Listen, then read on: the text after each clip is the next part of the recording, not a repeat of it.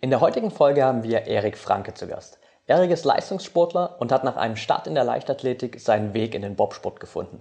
Dort ist er seit mehreren Jahren als Anschieber, vor allem im Viererbob, sehr erfolgreich unterwegs. Gemeinsam mit seinem Team gewann er beispielsweise bei den Olympischen Winterspielen 2018 die Silbermedaille für Deutschland.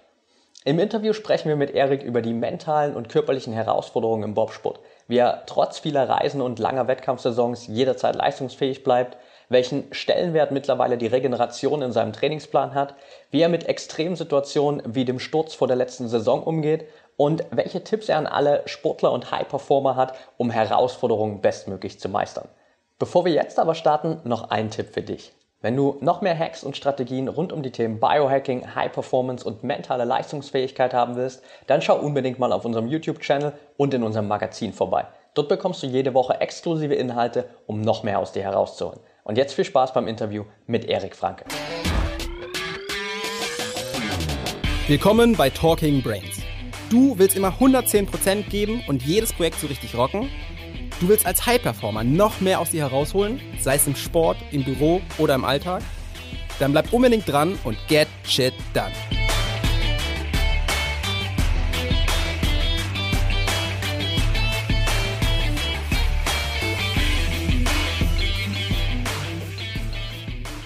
Welcome back hier bei Talking Brains. Heute mit Erik Franke. Schön, dass du dabei bist, Erik. Ich freue mich dabei zu sein. Vielen Dank für die Einladung. Sehr gern. Mit ein bisschen Vorlaufzeit hat es äh, bei uns beiden jetzt auch endlich geklappt, dass wir das Interview hier mal auf die Beine stellen konnten. Erst war ich lang unterwegs, dann kam deine ganze Wintersaison dazwischen.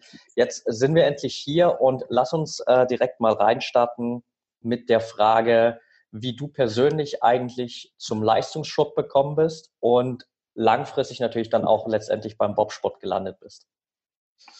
Ähm, das mit dem Leistungssport, die Frage ist immer, also ich frage mich selber, wann, wann ist Sport Leistungssport? Aber ich habe mit, mit äh, der Leichtathletik mit acht Jahren angefangen, das ist mittlerweile schon 23 Jahre her, 1997 und habe ähm, so hat das Ganze quasi seinen Lauf genommen. Und ab einem gewissen Punkt kamen dann auch Wettkämpfe dazu, schon relativ früh. Und es hat mir Spaß gemacht. Aber wenn ich ehrlich bin, gab es auch da schon relativ früh Momente, wo ich, wo ich gemerkt habe, dass ich meine, meine eigenen Ängste so äh, überwinden äh, muss, quasi. Also es gab dann einfach Situationen, wo ich, wo ich äh, Dinge im Wettkampf machen sollte, Disziplinen, wo ich wusste, hey, das kann ich eigentlich gar nicht so richtig. Ne? Aber als Kind, da machst du einfach alles, äh, was da gerade so angeboten wird. Und ähm, daran habe ich schon gemerkt, okay, ich, ich, äh, es ist okay, auch mal ähm, sich mit seinen Ängsten zu konfrontieren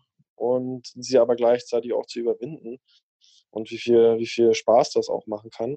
Unabhängig jetzt von der, von der sportlichen Leistung. Ne? Das war dann später erst ein Thema.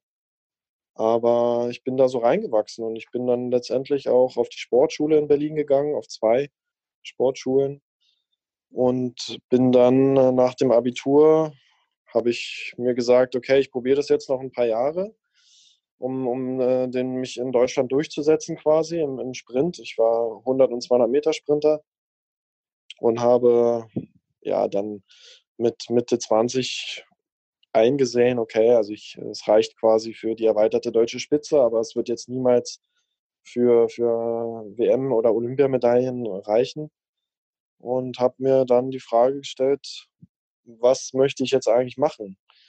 Also ich wusste, mein Feuer für den Sport brennt noch und ich wusste, ich habe noch mehr in mir, aber ich wusste auf der anderen Seite auch, dass man irgendwann den, den Sprung schaffen muss äh, ins normale Leben quasi und habe dann erstmal für mich entschieden, gut, ich beende jetzt meine Karriere als Leichtathlet und versuche, versuche dann mein, mein Glück in der Arbeitswelt und hatte zum Glück zu dem Zeitpunkt auch schon äh, meine Ausbildung in der Tasche etc. Aber es hat ganze drei Wochen gedauert, da bin ich, bin ich eines Morgens aufgewacht und habe mir gesagt, also du wolltest dich doch immer schon mal als Bobanschieber ausprobieren. Und das, das ist jetzt... Äh, Mit solchen Gedanken wacht man wirklich auf? Ich, ja, also das ist wirklich, ich meine, ich stand ja noch nie vor der Situation, dass ich meine Sportart irgendwie äh, aufgegeben habe und, und mir was Neues suchen wollte. Aber das war wirklich so, ich war dann einfach eines Morgens wach geworden und hatte diesen Gedanken, der mich nicht mehr losgelassen hat. Der war schon, der war vorher schon länger in meinem Kopf. weil ich in meinem Umfeld äh, auch Freunde habe und auch von vielen ehemaligen Leichtathleten diesen, diesen, äh, diesen Umschwung quasi zum Bobsport äh, davon gehört habe. Auch, dass es bei, bei manchen als gut funktioniert, bei anderen nicht. Aber ich wusste, die Möglichkeit besteht. Und ich habe mich selber nie wirklich als potenziellen Olympiamedaillenkandidaten ähm, eingeschätzt, aber ich wollte es einfach mal probieren und habe hab dann äh, den Weg nach Altenberg in Sachsen gefunden und habe mich da einfach mal im Bob-Anschieben ausprobiert und es hat von Anfang an gefunkt, hat super funktioniert, meine Leistungen haben äh, sehr gut gepasst von Anfang an und dann hat das auch so seinen Lauf genommen und es hat mir Spaß gemacht, weil letztendlich die Ausbildung, die ich als Leichtathlet genossen habe, äh, quasi fast 20 Jahre lang, die kam mir da so sehr zugute. Also ich wurde körperlich sehr gut ausgebildet, ähm, koordinativ etc. Und konnte da eben die Technik mir auch sehr schnell irgendwie verinnerlichen und, und habe auch gemerkt, dass mir dieser Team Spirit, der, der macht äh, total Laune und das ist einfach, äh, du stehst nicht mehr alleine da, sondern du, du hast, trägst auch Verantwortung für dein, für dein Team mit und äh, du gewinnst zusammen, du verlierst zusammen. Das hat mir unfassbar viel bedeutet auch und das tut es auch heute noch. Und dann war ich hooked, wie man neudeutsch mhm. sagen würde. Und ähm, der Rest ja, hat dann einfach so seinen Lauf genommen. Ne? Ja, sehr cool. Ja, dann haben wir sogar ähm, an einem gewissen Punkt eine, eine, fast gemeinsame Geschichte. Ich bin nämlich tatsächlich in der Nähe von Altenberg aufgewachsen. Ähm, okay. Meine Eltern wohnen nur zehn Minuten entfernt davon. Ich bin in Altenberg aufs Gymnasium gegangen auch. Ah, okay. Ja. Das ist ja auch Sportschule, ne? Genau, ja. Ich habe äh, dann damals den, den Weg nicht gewagt oder nicht genommen in die äh, in den Leistungssport, aber es gab auch viele in unserer Klasse, die sozusagen parallel das tatsächlich mitgemacht haben, ja. Ja, ja. Sehr cool. Wie war, so klein ist die Welt. Ja, auf jeden Fall. Wie war damals dann deine erste Bob-Erfahrung? Als ich das erste Mal tatsächlich Bob gefahren bin, ähm, habe ich mir vorher immer gesagt, also ich möchte dafür darüber gar nicht so viel nachdenken, weil ich mich sonst einfach nur selber verrückt mache über Dinge, von denen ich keine Ahnung habe, wie sie sich anfühlen. Ähm, ja, und dann war es am Königssee in Bayern das erste Mal soweit, äh, vor fantastischen Kulisse. Wer schon mal da unten war, der wird wissen, dass es einfach sehr, sehr schön dort unten ist und ein sehr schöner Fleckchen Erde ist. Ähm, sehr schönes. Und ja, dann bin ich da runtergefahren mit meinem damaligen Piloten, so sagen wir zu, zu denjenigen, die vorne den Bob lenken quasi. Das sind die Piloten. Der, ähm, ja, der hat mich da quasi ein bisschen ins kalte Wasser geschmissen, aber das war auch gut so.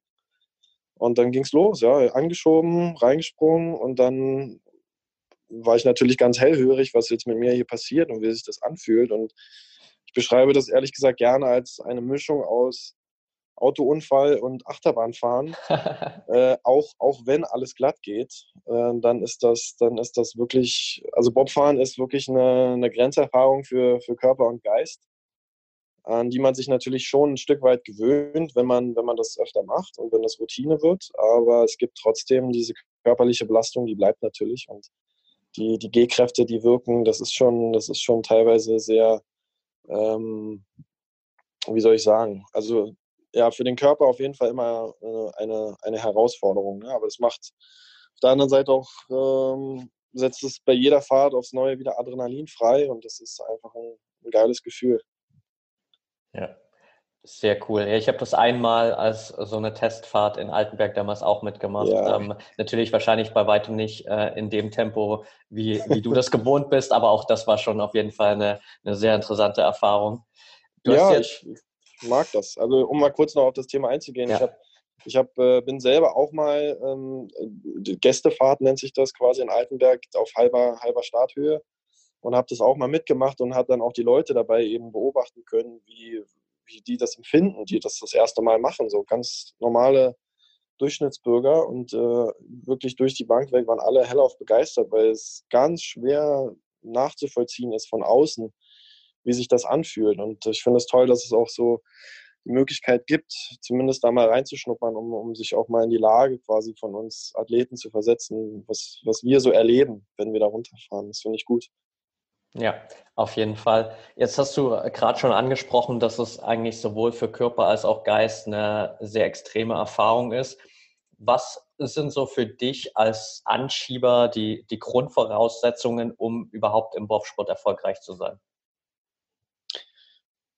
Ich denke, man muss auf jeden Fall, egal ob Anschieber oder nicht, ne, das ist jetzt erstmal eine sehr allgemein gehaltene Antwort im Leistungssport, du musst, du musst äh, bereit dazu sein, das Maximum aus deinem Körper rauszuholen.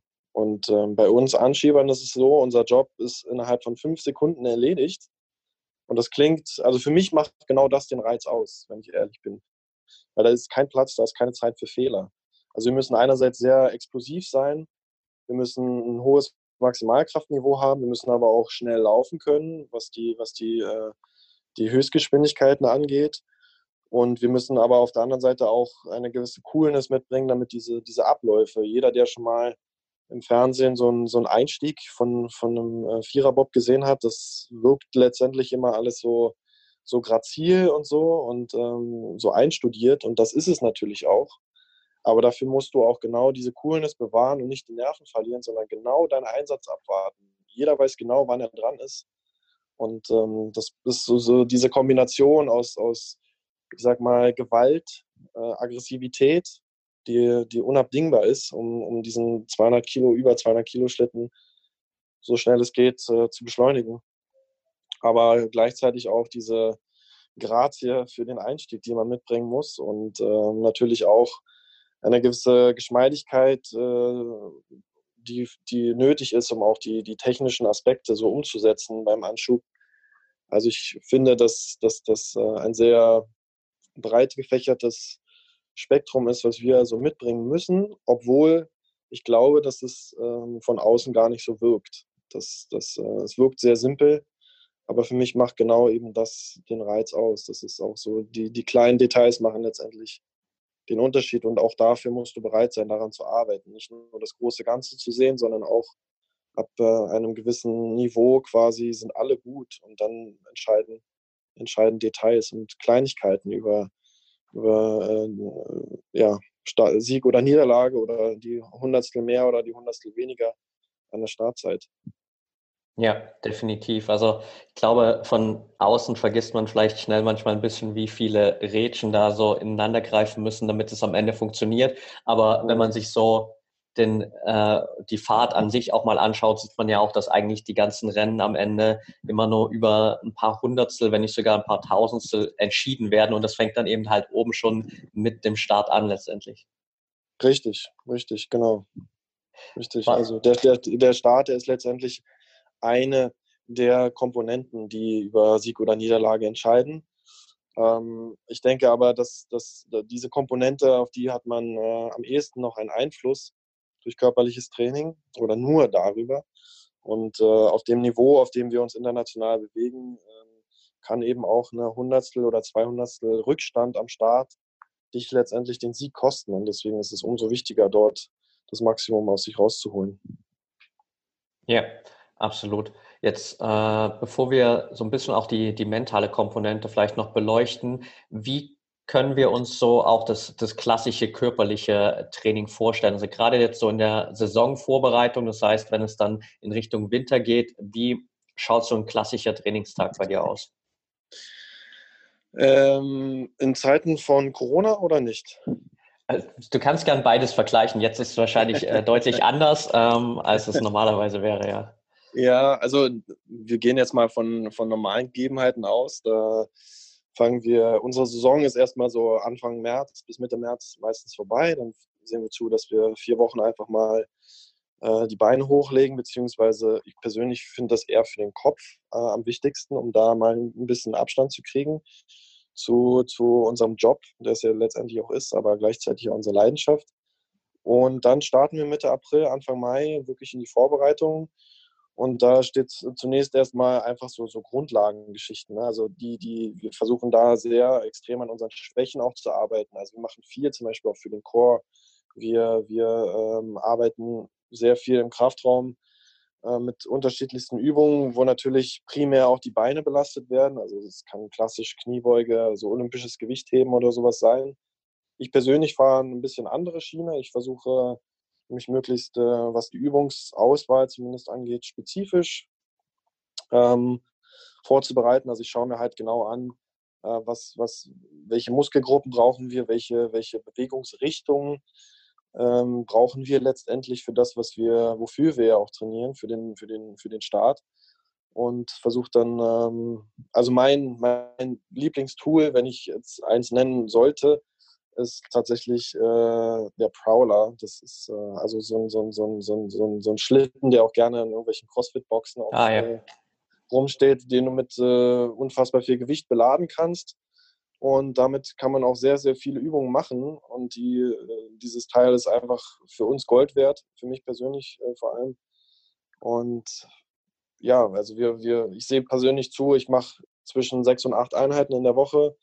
Und äh, da ist eine relativ ausgewogene Mischung aus Krafttraining, Krafttraining für die Beine, vor allem äh, Sprinttraining, Sprungtraining, aber natürlich auch eine, eine, allgemeine Kraftkomponente, wo wir uns um den Chor kümmern, Oberkörper, und äh, quasi dieses äh, Verbindungsglied zwischen Beinen und dem Oberkörper, die, das, äh, der Chor ist ja letztendlich das, was die Kraft aus den Beinen überträgt. Ähm, und deswegen ist das auch eine ganz, ganz wichtige Komponente und letztendlich stehen vor allen Dingen für uns Kraft und Explosivität, also Schnellkraft im, im Fokus. So würde ich das zusammenfassen. Und äh, um jetzt auf die Corona-Situation äh, kurz noch zu sprechen zu kommen. Also ich trainiere trotzdem sechs bis acht Einheiten. Ich äh, liebe gerade auch diese Herausforderung. Ähm, es gibt jetzt keinen Kraftraum, in den ich mich zurückziehen kann. Äh, es gibt jetzt kein Stadion, wo ich mein, mein Sprinttraining machen kann. Äh, ich bin jetzt selber als Athlet und so wie viele andere ja auch, so geht es allen äh, Profisportlern, aber auch allen Hobbysportlern ja letztendlich dass wir, dass wir jetzt für uns selber Mittel und Wege finden müssen, um das, einen Ersatz dafür zu finden. Und da sind für mich persönlich gerade Treppen, äh, Workouts perfekt. Ich bin ein absoluter Fan von so ähm, Gummibändern, Resistance Bands, mit denen man allerhand Übungen machen kann. Ähm, da ist der Kreativität sind äh, keine Grenzen gesetzt.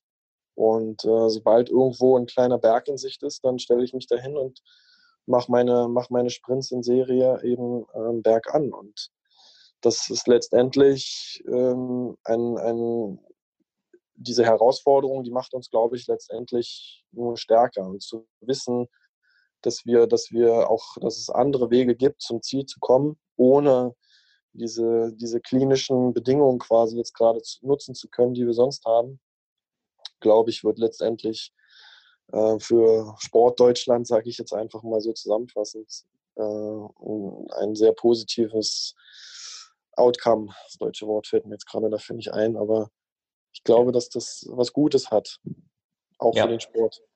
Auf jeden Fall. Ich finde es äh, ich auch spannend, dass du direkt so gesagt hast, hey, ich liebe eigentlich diese Herausforderung, weil ich glaube, es ist natürlich jetzt auch für viele Sportler vielleicht anfangs oder vielleicht immer noch so eher ein bisschen in die genau andere Richtung geht, ähm, dass viele halt mhm. halt so das Ganze als äh, Problem sehen und eben jetzt sich eingeschränkt fühlen, weil es eben nicht so diese äh, klinischen Bedingungen gibt und äh, dann halt vielleicht eher sich sozusagen in eine Position begeben, wo sie das so ein bisschen als Ausrede jetzt benutzen vielleicht oder sagen, hey, ich kann jetzt nicht so viel machen und mhm. du dann mhm. direkt halt auch sagst, hey, habe ich gar keinen Bock drauf. Ähm, ich sehe das Ganze als Herausforderung. Ich liebe die Herausforderung und ich schaue einfach mal, wie ich jetzt das Beste draus machen kann.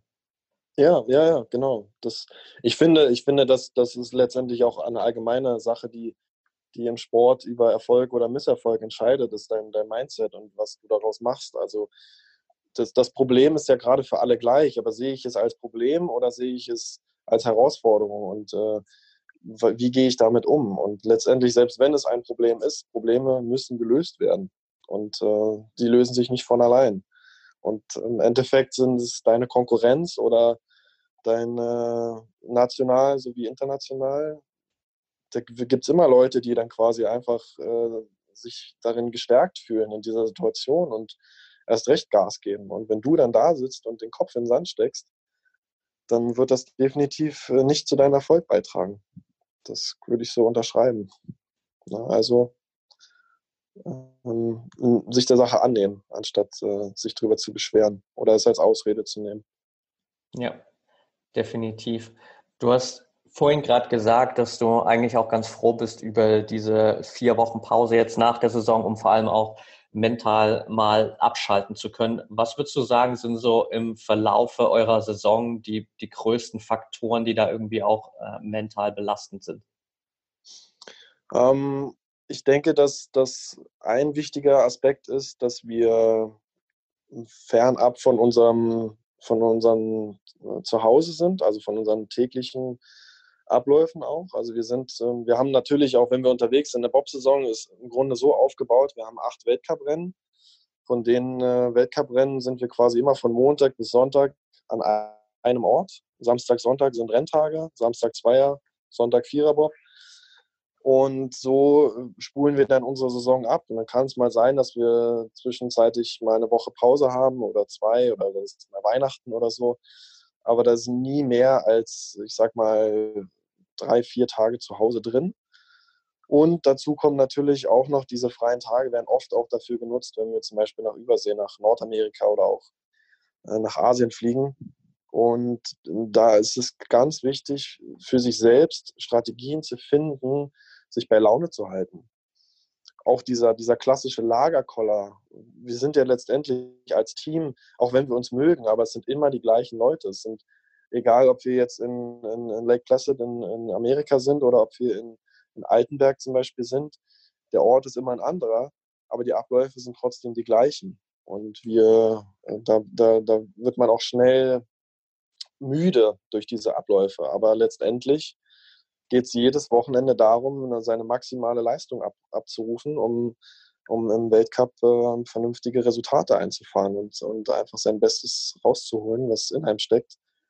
Und wenn man da Strategien für sich entwickelt, äh, Dinge, die man einfach, äh, die einem gut tun, sei es Meditation, sei es, das wäre jetzt zum Beispiel ein Punkt für mich, den ich jetzt nutze. Ähm, das ist jetzt nicht äh, flächendeckend etabliert bei uns, aber jeder hat da so seine eigenen, seine eigenen Strategien. Und sei es einfach, sich mal zurückzuziehen an einen Ort, den du in, dem, in der Nähe deines Hotels gefunden hast, ein kleines Waldstück oder ein, ein äh, Ruheraum im Hotel, was weiß ich, um einfach auch dich mal zurückzuziehen und, und äh, einfach mal wirklich ähm, abzuschalten. Ne? Und es kann aber auch, es kann auch sein, dass, dass, ähm, dass das Studium ist zum Beispiel. Viele Leute studieren, mich eingeschlossen, und ähm, das sorgt natürlich zwangsläufig für Ablenkung von dem, was wir tagtäglich machen, wenn wir uns auch da im Kopf einfach fit halten und weiterbilden. Ja, und ich denke, das ist allgemein gesagt, so das sind so die größten Herausforderungen.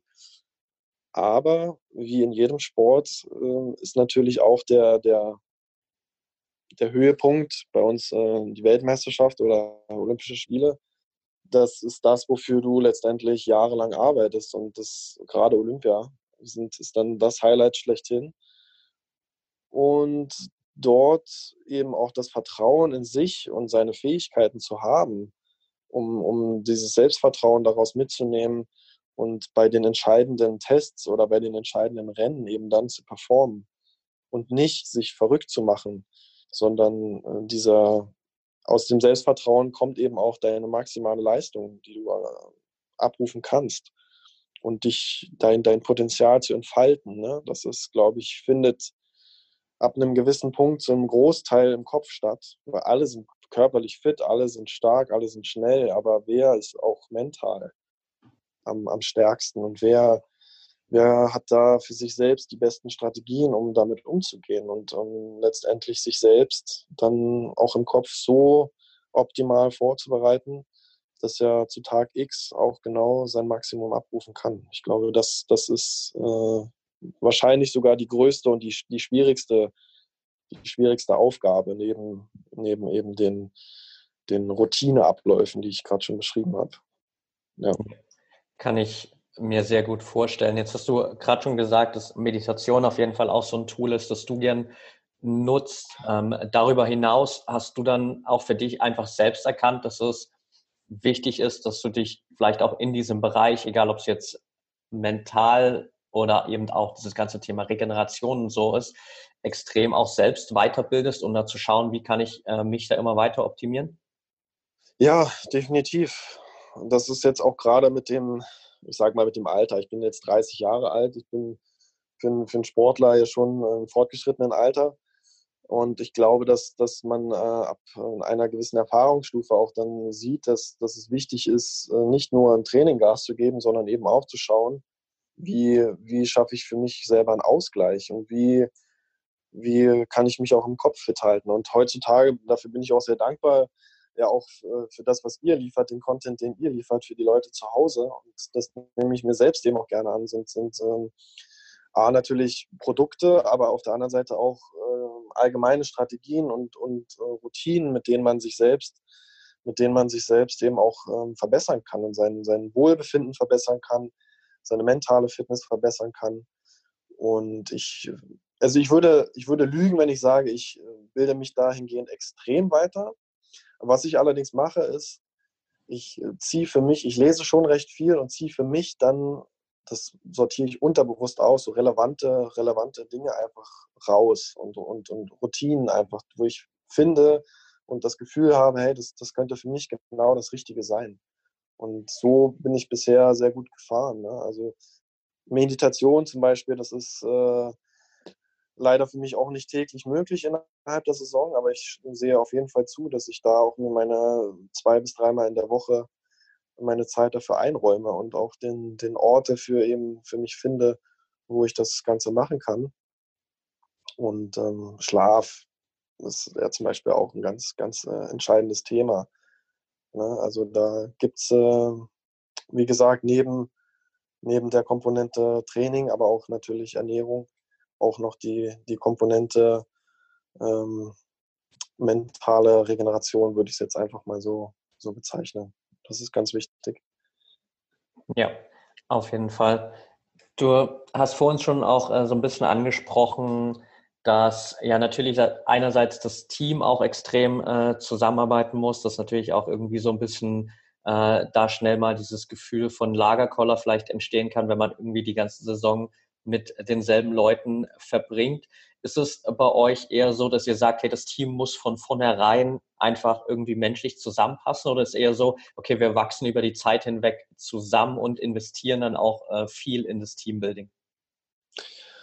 Da gibt es verschiedene Strategien. Also im Bobsport ist das so, dass jeder Pilot quasi seine Mannschaft, seine Anschieber ähm, um sich schart. Das ist ein bisschen wie im Fußball.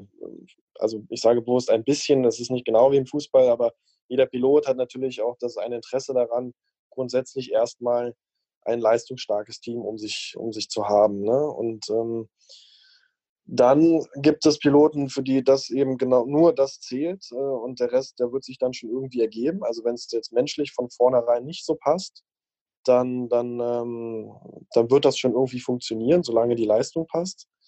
Dann gibt es allerdings auch Piloten, die von vornherein eben auf diese menschliche Komponente unfassbar viel Wert legen.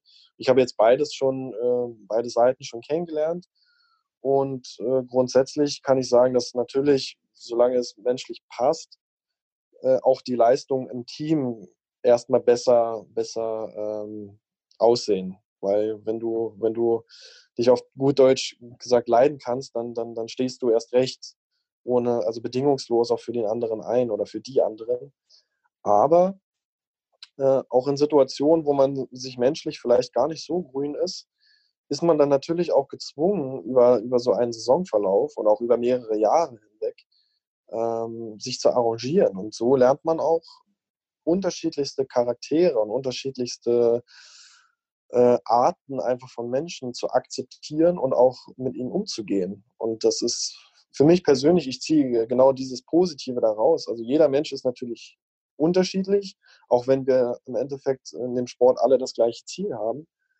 Aber wir, wir sind dann eben auch wirklich gezwungen, miteinander auszukommen. Und das ist diese, diese zwischenmenschlichen Herausforderungen, den, den stelle ich mich auch gern und versuche da auch äh, mich selbst immer wieder neu zu, zu entdecken und, und äh, mich auch selbst zu hinterfragen in meinem, in meinem Sein und in meinem ähm, Verhalten gegenüber anderen. Und ich glaube, dass, dass diese, dieses Zusammenwachsen, das von vornherein nicht schon der Fall ist, dann ist das eine ganz wichtige Komponente, um eben diesen, diesen Teamsport auch ähm, dass, dass dieses Team funktioniert ja, in diesem Sport. Ja, das das äh, habe ich, hab ich gelernt über die letzten Jahre und ich weiß das auch sehr zu schätzen, wenn ich ehrlich bin. Ja, Jetzt gibt es natürlich auch immer wieder Momente, die so ein Team dann vielleicht mal ein bisschen herausfordern. Also ich habe äh, gerade auch dann ja äh, deine Saison über oder die Wintersaison mitverfolgt und in Vorbereitung auf die Saison hattet ihr einen relativ schweren Sturz, ähm, auch in, äh, nein, war es auch in Altenberg, glaube ich sogar, ne? Mhm. Ja, genau. genau. Ähm, wie hat sich der, der Sturz so auf, auf euch als Team ausgewirkt und vielleicht auch auf dich persönlich? Also es war, um mal mit mir anzufangen, es war mein erster Sturz. Ähm, das, ein Sturz an sich ist im Bobsport nichts Ungewöhnliches. Ne? Aber ich habe es tatsächlich geschafft, irgendwie immer mit Piloten in den letzten Jahren unterwegs zu sein, die einfach fahrerisch so sicher waren, dass sie einfach nicht gestürzt sind. Und dann war es in meiner sechsten Saison tatsächlich mein, mein erster Sturz. Und ich selber bin mit einer gebrochenen Rippe und zwei Bandscheibenvorfällen da rausgegangen und war aber noch, ja gut, das Rippe kannst du nicht viel machen, da musst du einfach geduldig sein. Und äh, die Bandscheibenthematik hat sich dann äh, aufgrund, ich hatte das schon mal, ich wusste, wie die Herangehensweise ist und hatte das dann relativ schnell im Griff und habe parallel dazu, zu der körperlichen Regeneration, auch dafür gesorgt, dass ich äh, mit meiner Psychologin mit der ich ohnehin regelmäßig arbeite, ähm, eben das bespreche und, und auch um diesen Verarbeitungsprozess ähm, vielleicht auch etwas zu beschleunigen, ne? weil letztendlich äh, ist es dann doch gar nicht so leicht, sich wieder jemandem anzuvertrauen, weil als Anschieber hast du aktiv ja keinen Einfluss auf die, auf die Fahrt und das geht nur mit Vertrauen. Und ähm, bin dann da aber wirklich gestärkt rausgegangen aus, aus, dieser, aus dieser Situation, aus dieser Pause, die wir zwangsläufig dadurch hatten. Das waren, glaube ich, zwei Monate, die, die wir da pausiert haben. Und für uns als Team war es, denke ich, auf jeden Fall eine riesen Herausforderung, weil A, jeder natürlich, der im Schlitten saß, sich erstmal sich erstmal körperlich erholen musste. Unser Pilot, unser damaliger Pilot, der Nico, ist mit, mit einem gebrochenen Halswirbel ähm, rausgegangen aus diesem Sturz und das war sehr knapp vor der Querschnittslähmung. Also für ihn war neben dieser, neben dieser körperlichen, also neben der Verletzung vor allen Dingen auch äh, mental ist mit einem Trauma einfach davon gegangen. Und dieses äh, Trauma quasi so mitzunehmen, aber auch versuchen, das irgendwie zu verarbeiten, um dann wieder in den Bob einzusteigen und um leistungsfähig zu sein, um sich auf diesem Niveau international eben trotzdem noch behaupten zu können, da musst du, musst du dann mental extrem fit sein und das wegstecken können. Und ich denke, ich denke, das hat bei ihm so schon seine Spuren hinterlassen, bei uns auch als Team, aber wir sind dadurch extrem auch zusammengewachsen. Also wir sind dadurch äh, durch diese Zwangspause. Wir wussten normalerweise, in diesen zwei Monaten sitzen wir jetzt äh, irgendwo im Flugzeug nach Nordamerika oder äh, treiben uns irgendwo in Europa rum und fahren unsere Rennen. Und das, das können wir jetzt gerade nicht. Und wir mussten den, den anderen Teams dabei zuschauen, wie sie, wie sie das äh, sehr erfolgreich eben machen. Und äh, dann sind wir eben noch näher zusammengerückt. Also wir haben dann Privattrainingslager einfach organisiert, dass wir als Team wenigstens zusammen, zusammen trainieren, zusammen stehen, um uns da nicht zu verlieren. Und äh, im Gegenteil, es hat uns wirklich menschlich auch durch, durchaus weitergebracht und was den Zusammenhalt betrifft. Und letztendlich sind wir noch mit einer WM-Bronzemedaille aus der Saison rausgegangen, bis, bis der Nico dann auch seine Karriere beendet hat, was, denke ich, eine, eine gute Entscheidung war, aufgrund der, des Traumas, was er durch den Sturz da mit, mit sich mitgeschleppt hat. Aber das war wirklich ein runder Abschluss äh, des Ganzen. Und ich denke, ich denke, dass wir, dass wir dort als Team wirklich das Maximum rausgeholt haben und diese, diese Herausforderung, vor die wir gestellt waren, auch sehr gut gemeistert haben. Ja. ja.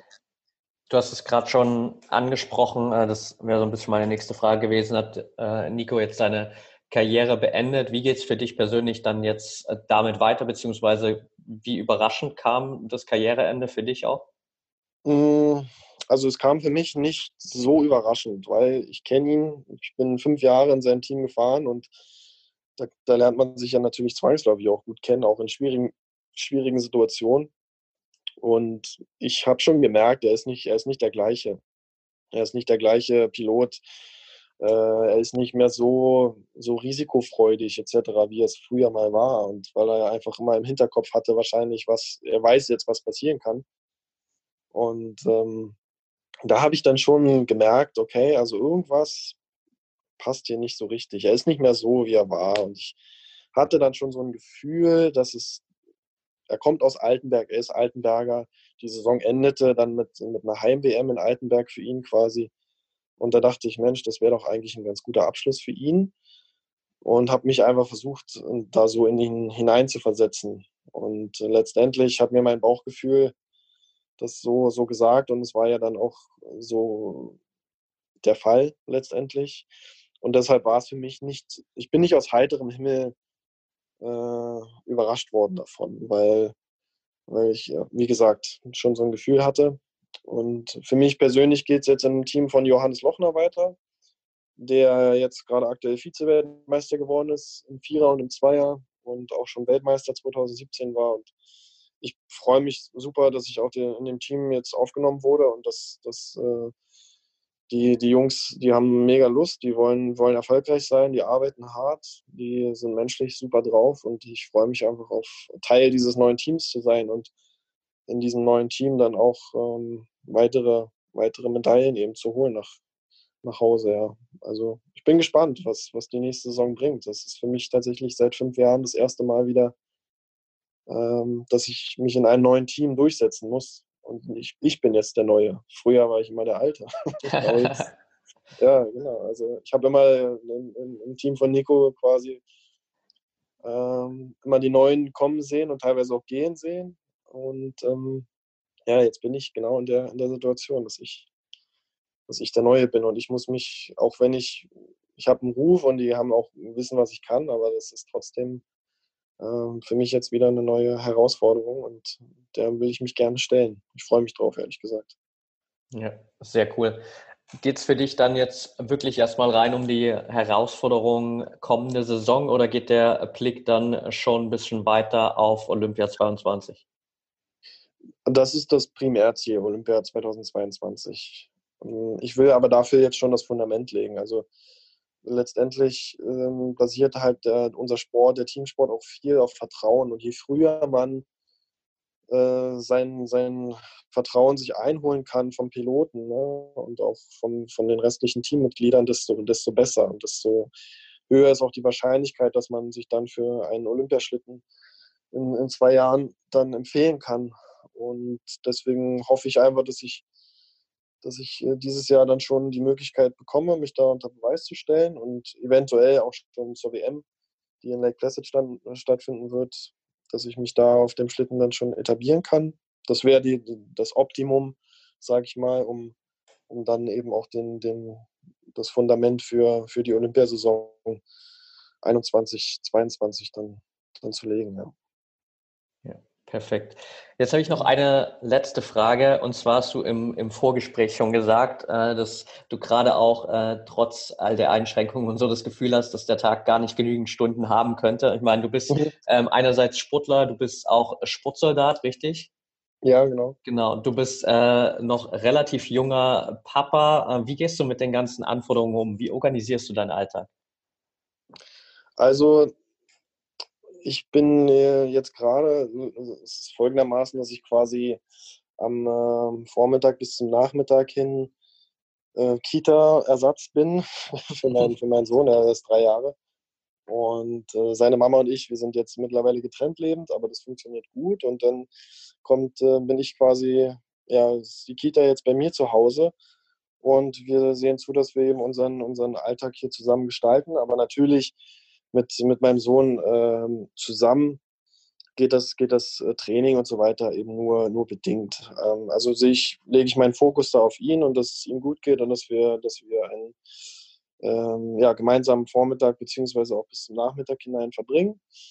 Und äh, sobald ähm, er dann quasi wieder nach Hause, nach Hause gebracht wird, abgeholt wird, geht es für mich dann los. Also ich ähm, mache mich dann sofort ans Training es kann jeden Tag eben was Unterschiedliches sein, aber ähm, ich habe da jetzt meine eingespielten Routinen. Ich weiß, wo ich was machen kann, an welchem Ort.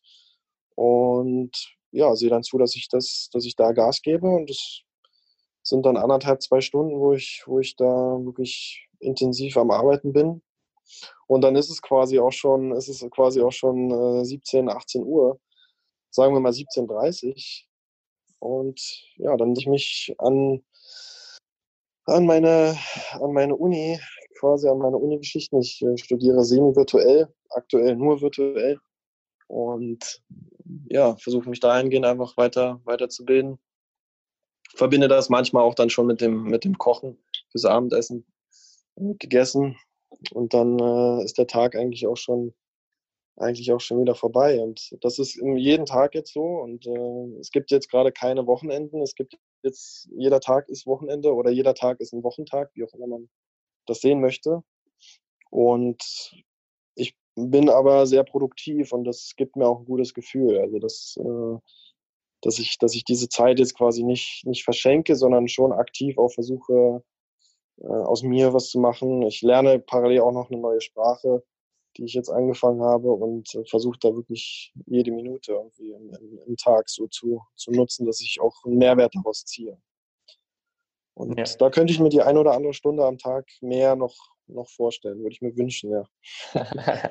ja, sehr cool. Aber das äh, rundet das äh, Ganze hier, glaube ich, ganz gut ab, weil wir am Anfang schon darüber geredet, so de, das Mindset auch rund um die aktuellen Verhältnisse und Einschränkungen und auch jetzt so ähm, am Ende einfach nochmal deinen Einblick zu haben, dass du einfach wirklich probierst mit, mit Routinen und vielleicht auch der eine oder anderen neuen Sache, die dann dazu kommt, äh, deinen Tag bestmöglichst zu füllen, um einfach irgendwie mhm. auch die Situation positiv für dich zu nutzen.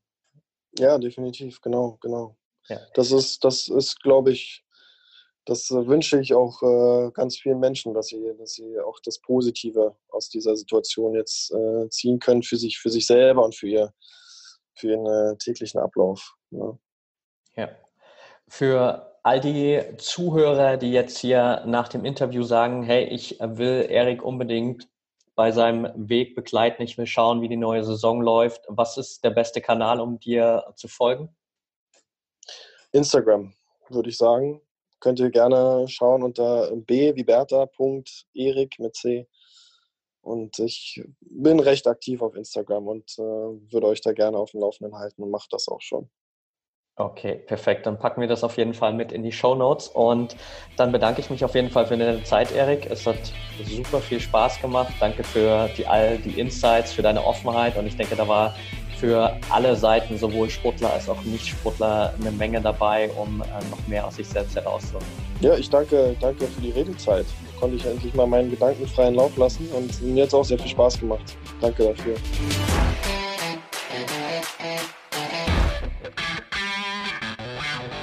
Und damit sind wir auch schon wieder am Ende der heutigen Folge angelangt.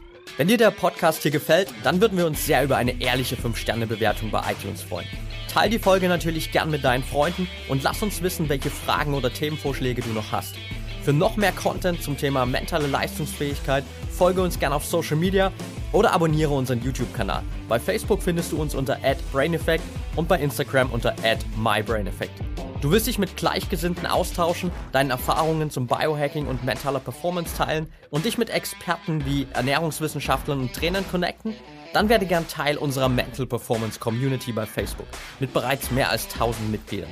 Den Link dazu findest du in den Show Notes. Wir freuen uns schon, dich dort begrüßen zu können. Bis zum nächsten Mal und get shit done.